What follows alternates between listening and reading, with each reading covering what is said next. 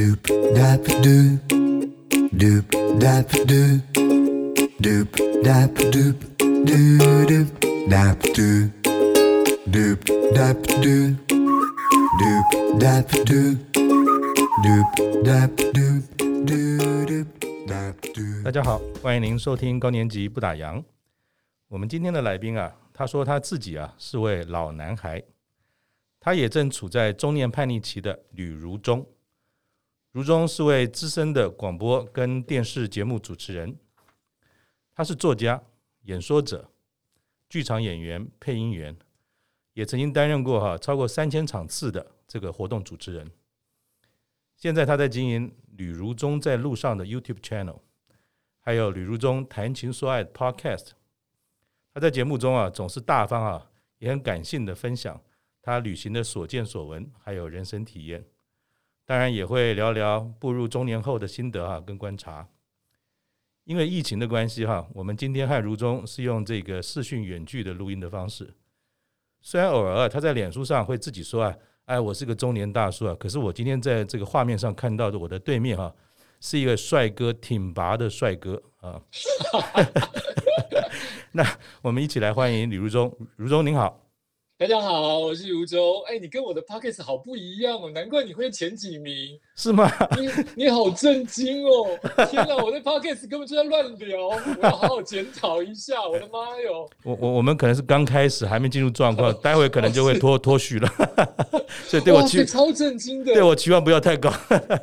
我跟大家讲啊，因为我们在录 podcast 的，通常都是在家里随便的设备，然后录一录。是他们家这个节目居然在录音室，哎，哇，那个那个成本超高的。呃，第一个，呃，因为成本呢是由公司赞助；第二个是说，第第二个是说，这个我们自己家的附近一直在施工，所以录了几集，哦、噼里啪啦噼里啪啦，所以对听众很不好意思。好，哦、那如总好，我我来之前啊，其实花了好多时间。在看你的节目，在在了解你的一些想法哈。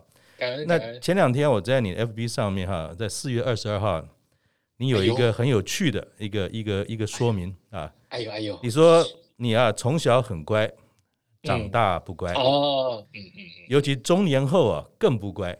嗯，然后你的第一行字哦我有点 shock，你说嗯，你被说啊是那种背诵能力失调，却去跑去当主持人啊。嗯，哇，你是口语的专家哎，完全不是，这完全不是。这个所谓背诵能力失调是怎么回事？你可以说一下吗？呃，我没有特别的去看诊哦，只是我我发现我别人很容易背起来的东西，我通常背不太起来，然后我没有办法一个字一个字照本宣科的把。我已经主持过这么多场的活动跟脚本背起来，我一直会有漏字的可能，再怎么背都会漏字，所以我发现了我另外一种了解本子或了解剧本的方式，就是要理解，我要理解这个东西在说些什么，然后用我的话说出来。嗯哼，那别人都会认为这是优点，可对我来说，我背不起来这件事情很痛苦，很困扰别人。如果那一家公安公司现在已经很少了，嗯，我刚出道的时候，其实有大量公安公司希望我一个字不变的。照念出来。嗯，我听说三立的某一些呃台语剧，它也是规定要完全照着本子一个字一个字出来，你不能只讲大方向的九成，嗯、不能这样。嗯，所以我很困扰。我知道有一句上一次节目，呃，我跟范可清广告才子范可清聊到这件事情，是，他就跟我说，你根本就是背诵障碍 啊！我才第一次意识到，原来我从小到大为什么。即使进入好班，进入坏班，我一直背不起来，是有可能被人家判断为是背诵障碍的人。所以，我这个称法是长大才长长长大才知道的，不是小时候。我长大，而且是这几年才知道。我一直只认为我不够聪明啊，别人说你很会讲话，但其实我自己心里有一些小小的自卑。我觉得也许我不够聪明，我背为什么要比别人背花这么久的时间背一个本子，就背不起来？怎么背？怎么重复念十遍都是十遍不一样？直到范可清这句话帮我解围了一点点。他说：“你根本就说你就是背诵障碍嘛，你搞不好有这个病症。哦”我才想起来说，也许有这件事情是我从来没有去面对的一个缺点，或是一个所谓的病吧，我不知道。可是这个好像并没有影响你在口语的这个专业上的这个成长，知道了好像跟不知道也没差嘛。呃，它可能让我过关，因为我可能都会一直有小小的自卑，认为为什么很多人上台前或是呃念书的时候前十分钟背一背都比我成绩好，可是我偏偏就是那一种很认真死背、很很努力读书的人。那我就会认为，为什么我要花这么长的时间，而别人就很容易就可以过关？那这会让我在成年的时候，可能心里有很多很多各式各样的成长的结啊，其中打开了一个，就是背不起来也没那么了不起，也背不起来也不用这么的伤感。呃，甚至我一直跟去演讲，要是去国中、高中的时候，我就会跟他们说。呃，不要这么的拘泥在于你现在不行的东西。如果你现在真的很努力、很认真，前提是你要有努力过，你付出过，你过不了的关卡，也许就是能力不足。但是这个能力不足，并不全然会等同于你未来的成就。嗯哼，啊，这是我让我自己过关的一个方法。嗯，好像这有那么一点那种见山。不是山，又走到见山，又是山的这种这种感觉哈。对对对对，有一点这种 feel。对对对对。另另外一个，我我忍不住一直想告诉你，我一直在想说，到底跟你先在之前谈以下的话，还是快结尾说这 ending？因为其实跟你聊天有点紧张。像你这么 这么专业的主持人，我们只是玩 玩票性质，会担心说，哎，这个表现不好。完全没有，完全没有。第一个我想说的就是，你的名字取得很棒，我不知道有没有人跟你讲过。超多人。嗯呃，那我的观点是说，棒在哪里呢？倒不是说，倒不是说这个如日中天啊，因为如中如中。对，我我一直在看你的资料的时候，突然发觉说，哇，吕如中，你知道你的这个名字当中有几个口吗？五个。细看是五个，大看是四个。对对对。那我的名字呢，只有两个，所以难怪你是三千场，我大概只有三十场而已。哪有这种事情？其实我爸在取名的时候，并没有特别，嗯。呃，在他们那一代从大陆来的人有一个族谱，可是我爸不记得了，他只记得前两个。嗯、那我是不小心生出来的孩子，嗯，所以可能这个名字，因为他后来中风了，问不到原因，但他确实也在他健康的时候跟我们家人曾经讨论过我的名字，说怎么这么多口，注定要吃这个这个饭。对对对。但我也听过比较不好的解读，啊，不知道那个人是对我有意见，还是他看 看出了我的本质？怎么说？怎么说？他觉得我就是因为有这么多的框框，嗯，我太多框了，嗯，我应该打破这些框框，所以我觉得我的老男孩最近才开始有一点打破框，所以我一直在在做这样的事情，就是我的框框限制了我，他可能让我在框框当中，呃，有一个小小的小成绩单，嗯，但确实阻碍了我一些思考方向，或者是我的呃我的路，嗯哼。那我可能有一点晚了，你应该打破这个框框是在你啊，也许男生是当兵时候，也许求学时候就应该叛逆。嗯哼，我我很后面，所以我才说我现在是叛逆的老男老男孩。我我后面才发现，好像有一点太紧了，我自己都觉得好紧哦。我很想挣脱出去。好，那我们尽快切入主题哈，就是 想跟你在这个阶段的叛逆啊，人家说这个中年啊，人到中年。叫做人生第二个青春期啊，嗯嗯嗯，第一个青春期就是十六七八岁嘛，嗯，然后我们就说那叫做登短郎，嗯，然后其实第二个青春期啊，有人是这么说，他说咱们准备登老郎，所以他就又是一个身心灵上面的转转换点。我记得在几年前啊，你曾经主持过一个很棒的电视节目，叫做《人到中年》，是。那这几年过去了，不知不觉，我想你也在这个中年的路上了。嗯，想当年啊，哎，你还年轻，你听的可能是别人的故事啊。嗯，在那个时候，你当主持人，那些故事在当时啊，有没有给你什么启发跟感触啊？哎，我的启发可能很没有很正面的，反正 Podcast 是很私人的，我就直说了。好，那你直说无妨。你们不行，再把它剪掉。好的，好的。就是我觉得，呃，来上节目的人，他一定是经过我们挑选过的一些模范跟标杆。没错。所以我很明显的感受到，这些中年或迈入老年的人有两种人。第一种人就是他们本来就是很优渥生活的人，对，他们进入老年中年继续优渥生活，所以他们可以侃侃而谈，没有什么太多的困难点，他们的退休金也都出去好了。是的。但另外一种叫做苦过来的人，一定要苦过来哦，如果他只苦，他没有过来的话，他不会像我们这样的节目，因为我们都会希望给大家一点希望嘛。典范。所以这样子，对，所以他这样子的人来到我们节目，就可能可以告诉我们他如何的勤俭，如何的简单生活，但他本来就这样过过了。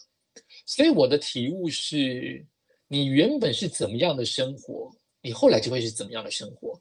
你很难在电影当中看到原本是极弱的人，到后来变大名大放。很少在中年这段时间，嗯，他极弱的时候，在大名大放，可能是第一个青春期，或他三十岁。如果他在中年的特别来谈这个节目，人到中年，他在中年会有什么蹦出来的故事？我觉得比较没有，他已经在前面累积好能量了，嗯、所以他未来的生活就是优渥，嗯、就是简单。嗯，这是我第一个听的故事的内心的感触。嗯哼，那第二个感触就是，我觉得他给我一些信心，告诉我。到了中年，你还是有可能追梦。嗯哼，呃，我这样子的人上节目谈追梦，别人觉得很正常。嗯，但其实私底下，别人可能看到我就会觉得不切实际。嗯，就你一个单身汉，已经这个年纪了，还在什么梦想？嗯，别傻了。你还在讲？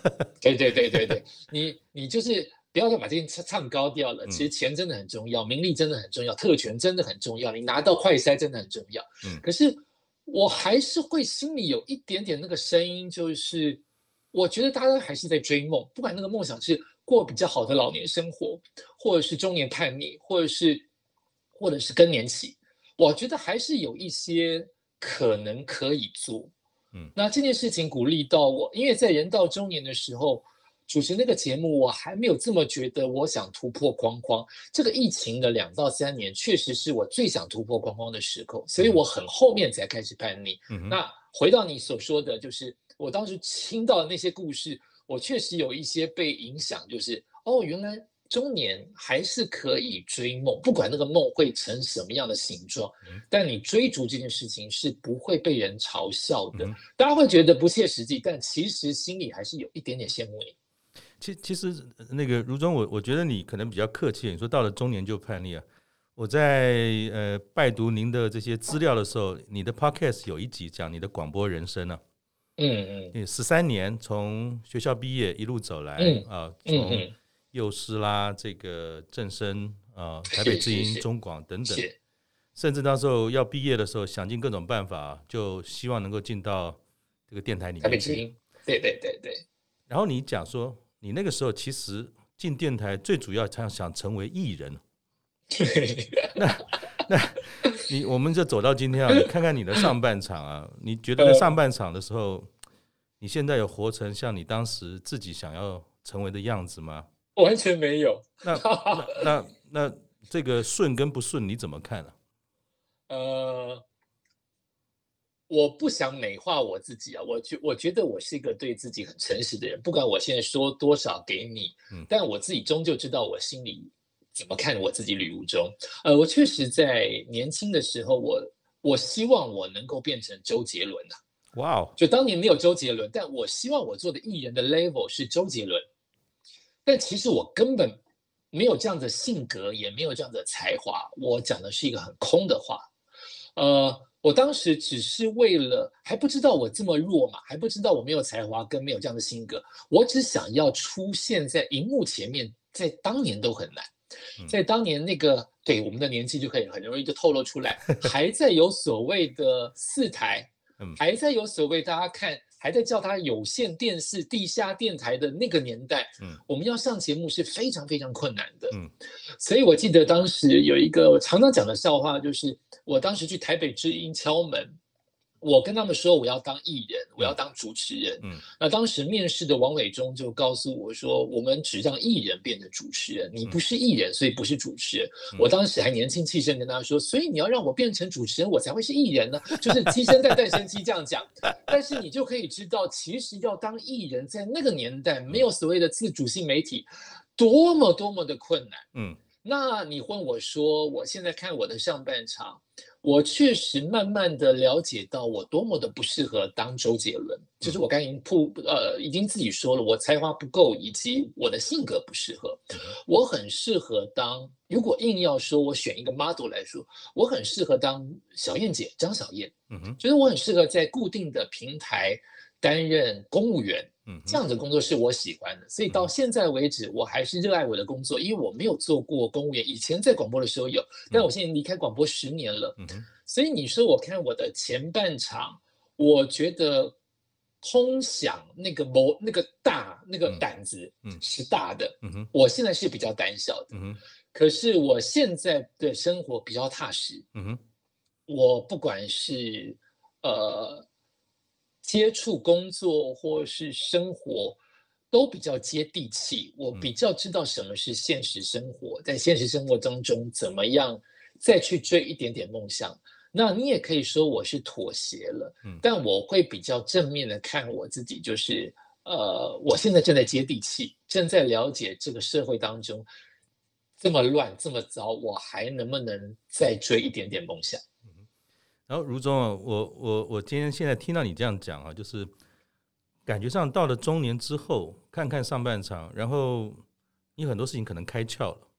嗯，那开窍的意思就是说，嗯嗯嗯、谢谢你看到的自己不是什么很确定。以前以前想要做一个不确定是不是自己的东西，但是你现在很知道说，其实那都不是我，我就是这个样子，而且很单纯，就是这个面目。那为什么我这样讲面目啊？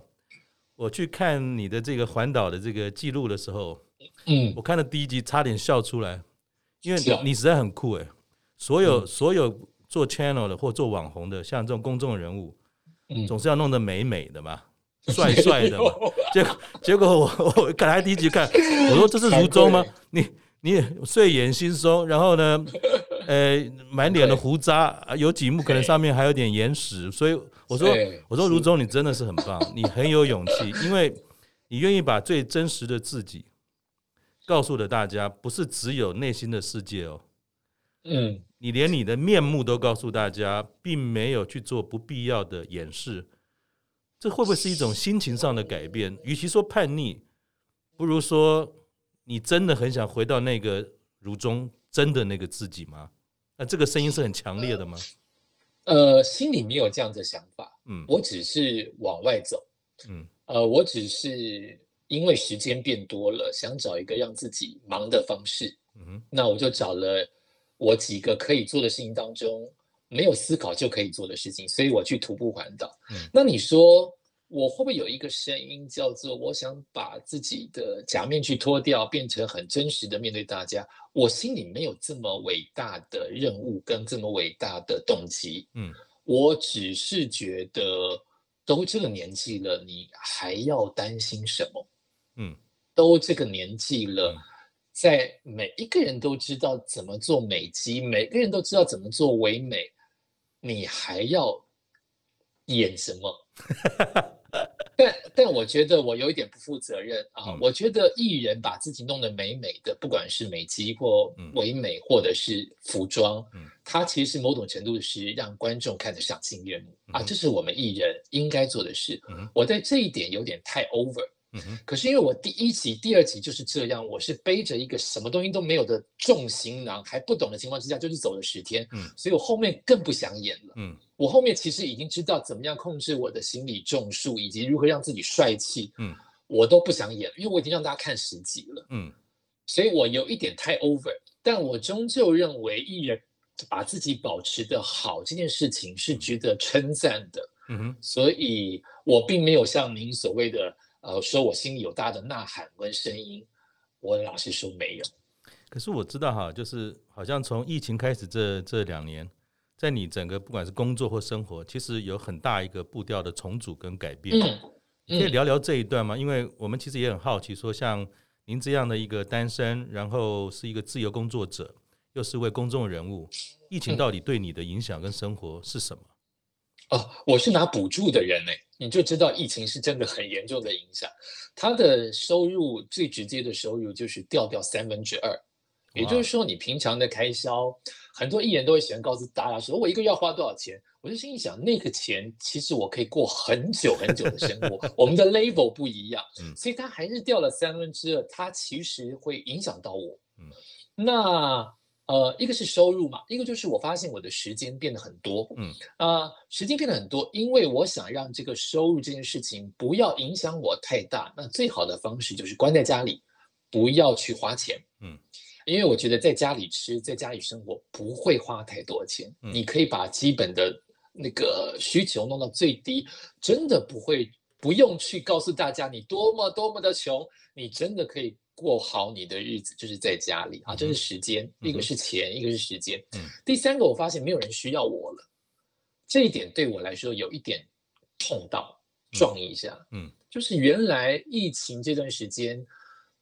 我一直自诩为我是一个希望变成演艺圈的公务人员，虽然不是在电视当中，但我，呃，做的还算有一点点小小小小的成就的，就是我是活动主持人。是，但是因为疫情的关系，第一个 close 掉的就是旅游、航空以及企业不办活动，因为怕群聚。对，大型活动基本上都全部缩水了，全部取消。那只要有企业指标性的企业，第一个说我们今年不办尾牙，也就代表后面的跟着他的人通通不会办尾牙。就骨牌效应海啸来了。对对对对对，所以我一直在碰到这个情形，就是我满心期待购物衣服都已经准备好，但是他前一天或前十天告诉我说，如中很抱歉，我们今年不办。嗯，但是我成本已经下去了。对，呃，这是第一年。但第二年我就比较习惯了，就是知道已经有第一年的累积嘛，大概就会来了。对对对，大概什么样的情况，你要过什么样的生活？抱歉，你的原来的题目说影响到我什么，对不对？嗯，那我就是这三点很明显的影响，呃，因此我才会，呃，因为我刚才说到我最最最 care 的就是我发现不被需要，台湾对台湾怎么不需要我了？嗯，就是这个社会不需要活动主持人。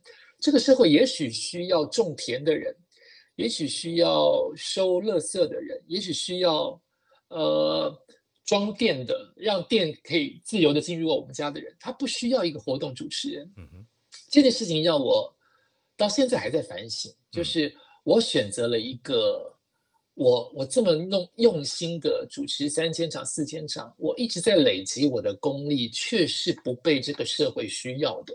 那这是一个很大的思考，我还没有想出后面的东西，但我就是慢慢的释怀，就是也许在这个时代，他没有这么这么的被需要，但我曾经付出的东西，我需要告诉我自己，他不是白费。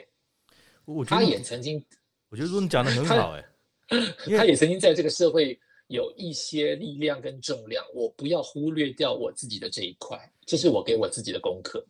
抱歉，我觉得你讲的这一部分触动到我一件事哈，就是其实我们在节目当中，从诶有些部分的人准备退休，有的人是中年，有的人是呃比较高年级的哈，其实也有一群人是被退休的。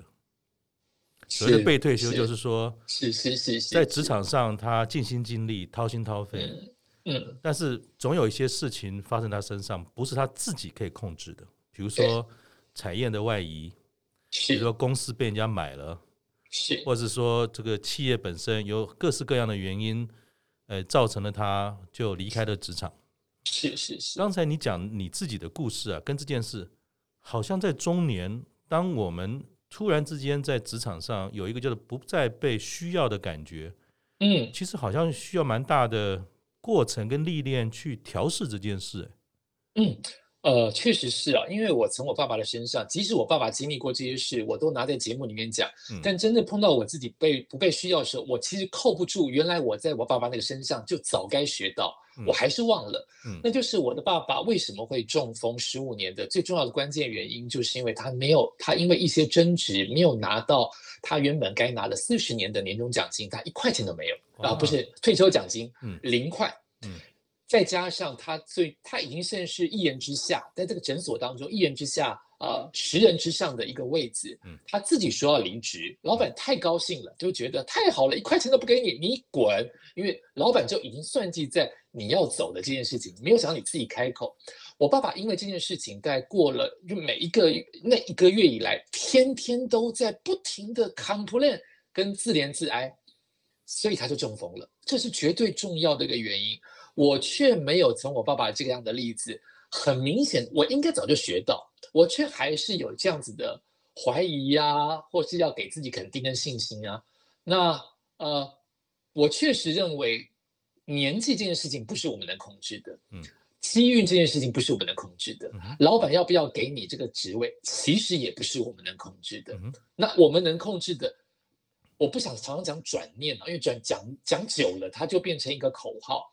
就是你真的要找出你自己适当的方式消化这一切。那我的消化再多一点点的积极跟正向，我就很感恩了。嗯哼，嗯，以上，嗯。那我在你的这个 YouTube 频道频道中，你在讲你的徒步环岛的时候，你自己下了一个标哈，叫做“老男孩徒步环岛”。是。那我在想说，这个老男孩啊。去揣摩你你在下这个标的想法的时候，是一个抓住青春尾巴的不老男孩。因为在 FB 上面也常常看到你很多帅气的，这个像像是非常棒的年轻人，还有一些 muscle 的这种感觉，还是说自我解嘲？哎呀，我虽然想是当个男孩，可是我也老了，所以总不好意思摆个男孩徒步环岛，就摆个老字在上面。想请教你啊，如果你走在正走在中年的路上，你怎么看老这件事？呃，我先回应您刚才所说的老男孩的第一个解释，比较像我；嗯嗯、第二个解释有没有一些害羞的成分，比较不像我。我虽然那么拘谨，但其实我就是没有这么的对于自己的年轻跟年老这么这么的 care。呃，我确实的意识到我在同年纪里面的人看起来是比较年轻的。是啊，那我从这边看你基本上 就是个大帅哥。但我想他的原因真的是在于有两点，第一点就是我没有成家。嗯，如果我今天呃单身却陷入了不停的照顾家人这件事情，老人这件事情，我也老得快。但因为爸爸的这个担子刚放掉，也放掉十几年了，是，所以我现在的状态是不用那么那么的养家，以及那么那么的照顾妈妈的情况之下。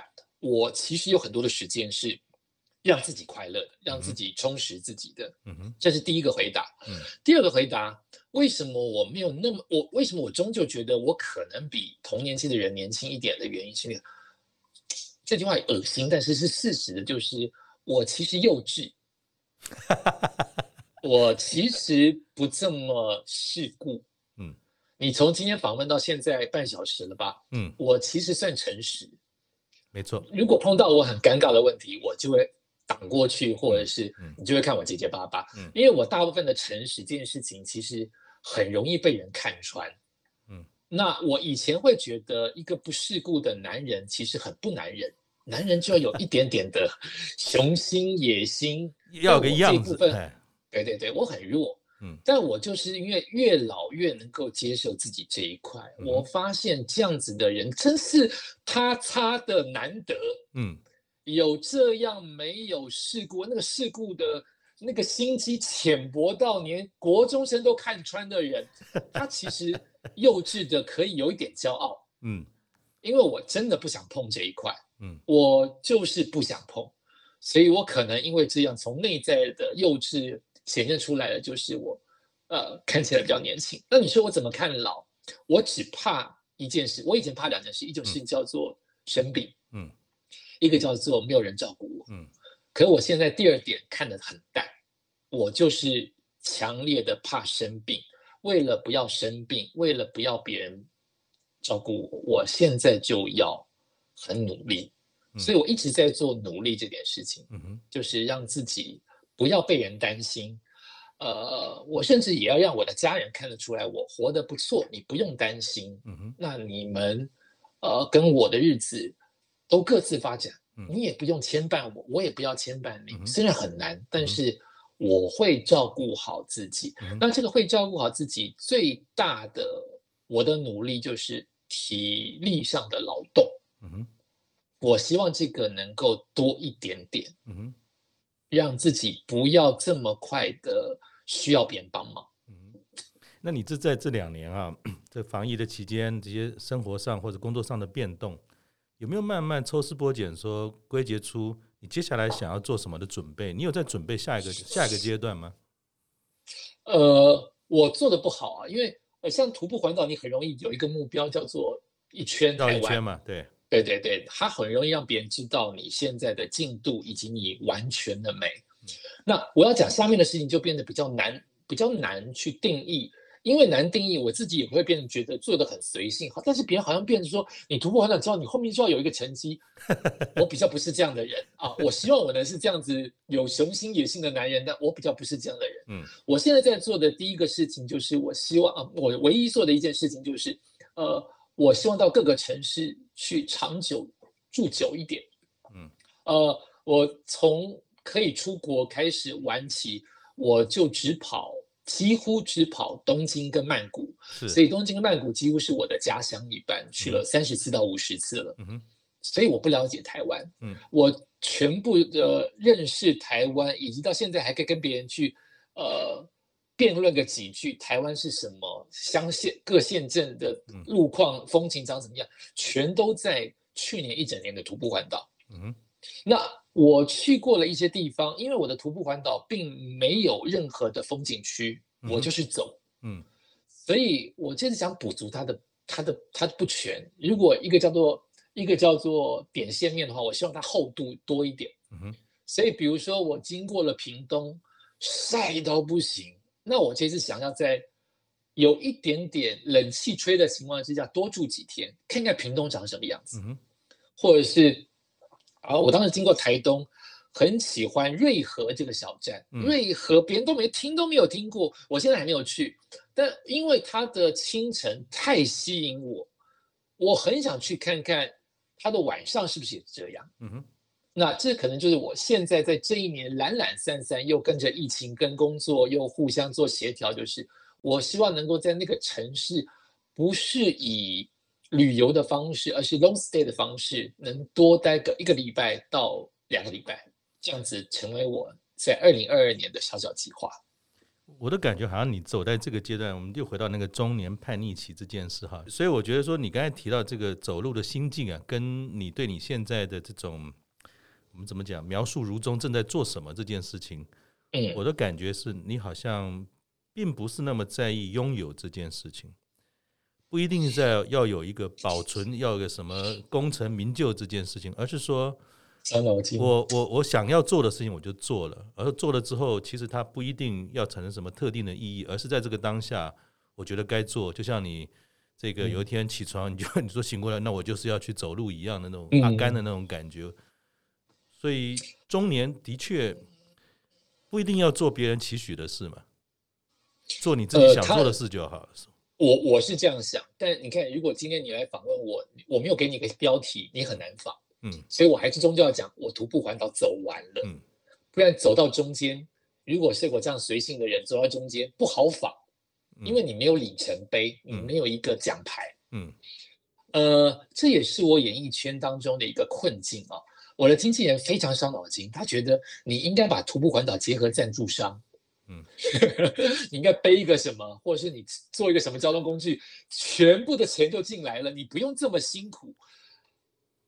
可是我就就不大人嘛，就不男人嘛，就不成熟嘛，我就是觉得有什么关系？嗯，我这样的纯粹为什么不好？嗯，他就是没有标题，嗯，他就是不能下标，嗯，但为什么不好？嗯。啊，我可以很踏实跟你聊，嗯，我真实的状况，嗯，但我没有办法变成伟人或者是有奖牌的人，嗯，那这个东西在社会当中太重要了，有奖牌你才是个咖，你才有发言权，嗯，所以我很珍惜能够这样子上访问的机会，也非常的替你们感到忧虑，嗯，因为你要下标。广告这一集它很难广告，因为我并不是跑了五千公尺，然后得呃二十一分钟，或者是我并不是四十二公里的全马，它挑战了五大洲，我的标不好下，因此不会有人排队在这边等待看他的丰功伟业。嗯哼，我只能很诚实的告诉大家我的中年状况，但我不能告诉大家。这样子的东西可以变成榜样跟模仿。我觉得竹中你讲的太好了，呃，这也这也是这这也是我我我我我我很想在在这一集当中也把我做了大概六七十集嘛哈的一种心得跟大家讲。嗯，我算是一个比较幸运的人，我五十二岁就退休了。然后是不是？你看，你就不要冒我下标了。有有有很好的这个这个这个呃企业支持，然后家里各方面都、oh. 都很很顺遂。Oh. 但是有时候会想想说，人如果说有努力才有今天，那是当然，不努力不会有今天嘛。嗯。可是其实每个人当有一天你要做些决定的时候，尤其是越往中年或者是呃更老的年纪发展。其实老天是公平的，一个人一生呢，也就只有一天，也只有二十四小时。你大富大贵也好，你过得不顺遂也好，你有各种的困难也好，你很甜蜜也好，总有一天你要回到天上去跟你的父母亲见面的。所以，我倒是很欣赏如中你，你在这样的年纪啊，你就看透了这件事，而且做了自己，因为这件事情是很困难的。因为我们每个人都有很多的包袱，那个包袱有来自于社会，有来自于父母，有来自于朋友，还有一个就是来自于自己。为什么？就是我为什么不能跟以前一样？我为什么一定要跟谁一样？然后这样的一种为什么，其实有很多的冲击，很难过。那我就顺着这个啊，我觉得可能在你的人生历程当中，我跟你有一段是类似的。我父亲失智症这件事情。历程没有像你父亲那么久，嗯、那我我我我也在照顾过程当中只是扮演一个小角色而已，大部分是我母亲在照顾父亲。从我父父母亲的这个身上啊，呃，我父亲也离离世了，我看到了一件事情，就是人要记得的越少越好，最好不要记得太多事情，反而是你能够让别人记得的事情多一点，你就多点去做哦。你要记得很多事情，其实是一种负担。那，你你在很年轻的时候哈，你父亲呃就中风了。当然我我看了很多的资料，倒是刚才听到说父亲呃一怒之下离开了他的岗位，那件事情是刚才你讲，我这样可以理解了，就是嗯，一个这么优秀的男人啊，在一个医院里面，他是一个高阶主管，但是有某些原因，企业也好，雇主也好，做了那样一种不堪的决定，我想。倒不是钱，而是一种不被需要的侮辱。嗯、那是一个很困难的事，很很困难的事。所以，我想说，嗯，你你在这历程当中照顾父亲，还有到现在跟老妈妈的相处，啊，你觉得现在跟妈妈的相处，跟当时哈照顾父亲的时候有没有什么不一样？哎，真的不一样，因为我的年纪有不一样，有一样的地方。呃，不一样的地方就是，毕竟我爸爸是越来越糟，然后是无法沟通的，因为他连语言的言语的表达能力都会失去，都没了。是是，对对对，所以大部分都是对牛弹琴。嗯，然后哦、呃，所以就变成好像我有点像，因为当年没有经验嘛，虽然是有你有十五年的经验，都是每一年每一年的累积，你就是一个越来越凶的纠察队。你希望他变成乖乖听话的机器人，嗯，但不可能嘛。他再怎么没有办法跟你沟通，他终究有他自己的想法，或者是他已经被被呃被脑子坏掉的某一些不能变化的想法。虽然他失去了理智，可是自由意志这件事情还是存在的。对，他终究是人嘛，嗯。那我的妈妈目前是老化，嗯啊、呃，然后所以他他还是能沟通，甚至。他还是很 enjoy，不能讲 enjoy，他还是很，呃，常常在做菜给我吃，嗯，啊，这是我们母子的很很重要的互动，嗯，虽然是请他不要做，我们常常会因为这个吵架，他还是要做，嗯哼，所以他不一样的地方是这个地方，啊，他毕竟是一个没有办法跟你沟通的人，以及一个现在还活灵活现的健康的人，可以说他是健康的人，嗯，但一样的事情是我的不长进。就是我再怎么从父亲的照顾经验当中啊，前提哈，我跟我父亲在一到十三年的时候就是越来越紧张，紧紧张到第十三年想要揍他，所以我去看了心理辅导老师，还不是医生，嗯，他给我一个很重要的观念，认为我爸爸不是故意的，嗯，因为我认为我爸爸这一切都是故意给我冲敌的，嗯，就是要折磨我的。嗯，但因为这件事情听进去了，我最后两年爸爸走的前两年，算是跟爸爸过得很好。嗯，因为他犯的任何错或他做的任何事情都不会激怒我，我就是赶快消化掉，父子俩没事就好。嗯。两个人这样子是很愉快的最后两年，嗯哼，但我没有学到这个东西，嗯哼，就是我的悲哀，就是我还是期待我的老妈妈能够改变，嗯，所以我们最常做的事情，越老，我为什么说我叛逆？其中有个大大大大的指标就是我越来越不孝，就是前十五年我年轻气盛，体力也够。呃，并不知道有这么多的援助可以求的时候，我认为这件事情就该该乖乖做。嗯，你乖乖的照顾父亲，乖乖的回来住，在一个房子里面三个人同住，不要告诉任何人。嗯，就是对的。嗯，可是我现在声音大了，翅膀硬了。嗯，资源变多了。嗯，我以为我就改变了。嗯，却没有想到妈妈是不会变的。嗯。妈妈只会越来越老化，越来越固执，嗯、我却还常期待她能够改变。嗯、哼这件事情是我们最常冲突的原因，也是我最、嗯、最大的功课。呃，在今年的新年，呃，发现一个，我快快讲完，因为这是家务事哦，就是就是已经吵到我妈妈，其实现在没有跟我住了。哦。我妈妈其实是一半的时间跟我姐姐住，一半时间跟我住，嗯、所以我有半年的自由时间。我这活了这么多年来没有过的日子，所以我才去徒步环岛嘛，是因为我自由了，嗯、啊，我什么都自由了，嗯。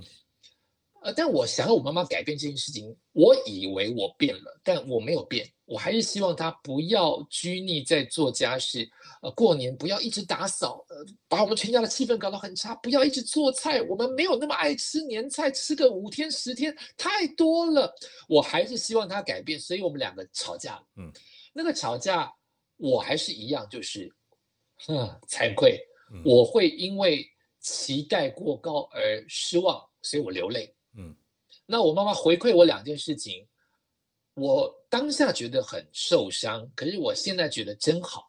好，那两件事情就是第一个，我妈妈也终于出声。以前我要吵要哭的时候，我妈妈就会闭嘴，嗯哼，所以吵不起来，就是听到的我一个人噼里啪啦，我妈就不讲了。嗯，她词汇没有我多，因为我妈妈没有受过教育。但今年这一次，他蹦出来了，他开始丢箭了，丢丢手榴弹。嗯。他把他能懂的东西，统统丢给我了。他准备好了，所以我他准备好了。I'm ready。对，所以我吓一跳。那个吓一跳就是我一定要用更凶、更恶毒的话才能把它盖过去。我的气势不能输，嗯、因为我觉得我是对的。嗯。第二件事情，我妈丢了我一个，呃。从刚你从刚才现在听到李如中就是一个什么样的框框？如果你没有听过李如中这个人，你今天听这个节目，你大概知道李如中大概他的形状就是一个呃老男孩呀，然后很自我呀，然后看起来很年轻啊，然后很不世故啊啊啊！这里面这个框框出来了，我妈妈也居然知道我这些框框，所以她丢了我一句，就是你是个爱哭鬼。我的妈妈很特别哈。其实我在节目当中谈两性啊，谈平等啊，谈抒发呀，都会告诉别人，当子女跟父母之间沟通到流泪，那个流泪泪是很珍贵的，是，那就是你们要互相让对方，呃，也许是呃疗愈，也许是互补，也许是要那个受创的心要开始慢慢的缝合的时间，嗯，可是我的妈妈哦，她是个很直接的女人。他就是直直白的，从小到大，他都认为我没有男子气概，嗯，就是我是个爱哭的人，嗯，非常奇特。我的母亲居然到我这么老了，还是在丢我这个弱点，就是你就是在我们吕家就是个爱哭的人，而且他其实没有讲完，但我知道他讲的就是你太没有男子气概了。嗯，我非常惊讶这一点，我妈妈可以这样子。刺激我，因为我当然我心里有一百个 OS，就是妈妈，你的你的各个缺点，你现在要我丢箭丢手榴弹太容易了，可是我当下就讲不出话来了，嗯，就是互相伤的那刻，那一刻我被自己的理性压过，就是不要再丢东西了，不适合，不适合，嗯哼，这件事情有一个大缺点，就是我拒绝跟我妈妈再说任何话。嗯，一个小吵架让我拒绝跟我的母亲在电视当中孝子的旅游中拒绝跟母亲讲话。嗯哼，但另外一个就是我改变了。嗯哼，我们两个礼拜以后。我当没有事一样回到我姐姐的家，就是去看我妈妈。我妈极度的希望她赶快我来求和，母子之间没有事就好。但我是掩饰自己的愤怒跟不好意思，特地进了那个房子里，当做没事一样跟我妈妈互动。我当下就告诉自己，以及我此刻还是继续这么做的，就是为什么我不顺着他呢？我的意思是。他不会变，他真的不会变。但我顺着他，我们的情绪跟关系好好哦。嗯哼，这不对，沟通应该是你来我往。可是我却从这么多年的照顾老人的经验当中发现，如果我可以愿意顺着他，我们的气氛真的很好。到现在我们都没有再吵架了。因为我就顺着他，我知道我一进到那个房间，他又要告诉我重复的五件事。我进入到他的家里，他又要告诉我那五件事情我做的多么不好。我妈妈很少给我肯定，我就顺着他。但是我顺着他的时候，不要听进去。我听着他，就是因为我太在乎他，他每一句话我都听进去，所以我就会先比他。期待我的先去做，我做了你还不给我肯定，所以我双份的受伤。可是我现在就是顺着他，他又要讲那件事情了。他现在已经跟我预告鬼月跟端午节的事情，我就不要像以前，我就会说我知道我会做好，你放心。我现在就是等他说啊，他就说了，端午节要拜拜哦，端午节要买多少粽子哦，端午节哦，好好好，你的意思是说端午节要买五颗粽子，好，五颗。我就让他再重复讲一遍，他的那一边的宣泄以及成就感完毕之后，我们的关系超好。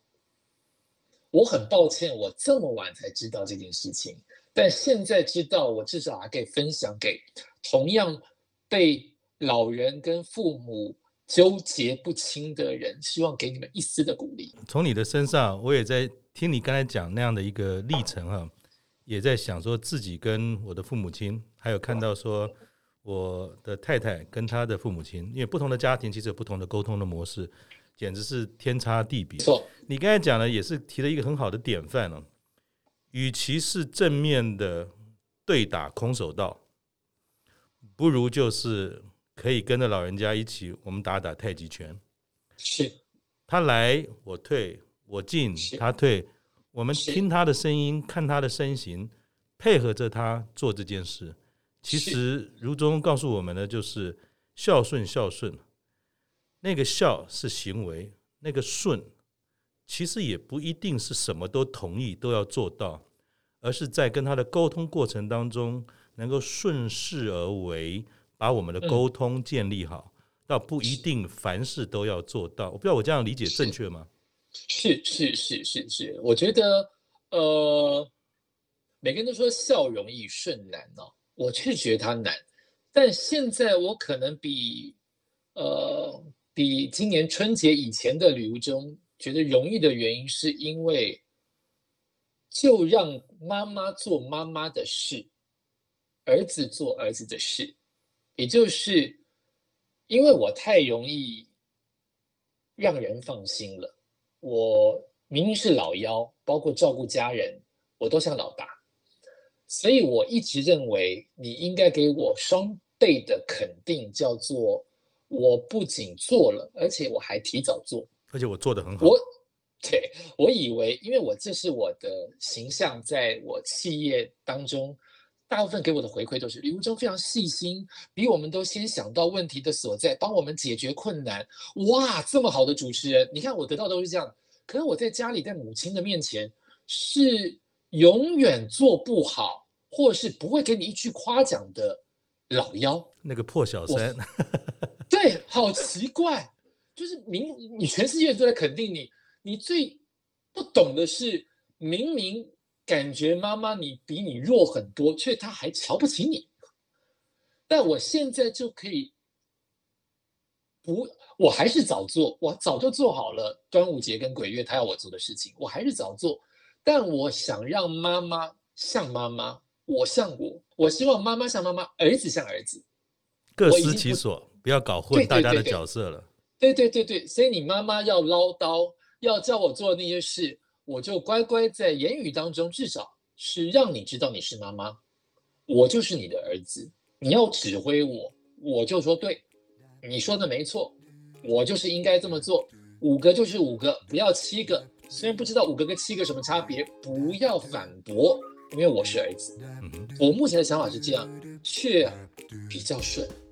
谢谢如中啊，我想如中这么多的这个经验，其实我有点觉得你好像不是中年，你已经好像活到七八十岁的这种智慧了。所以如中还有好多事情想要跟我们聊啊，我们特别情商如中呢，能够多跟我们聊聊。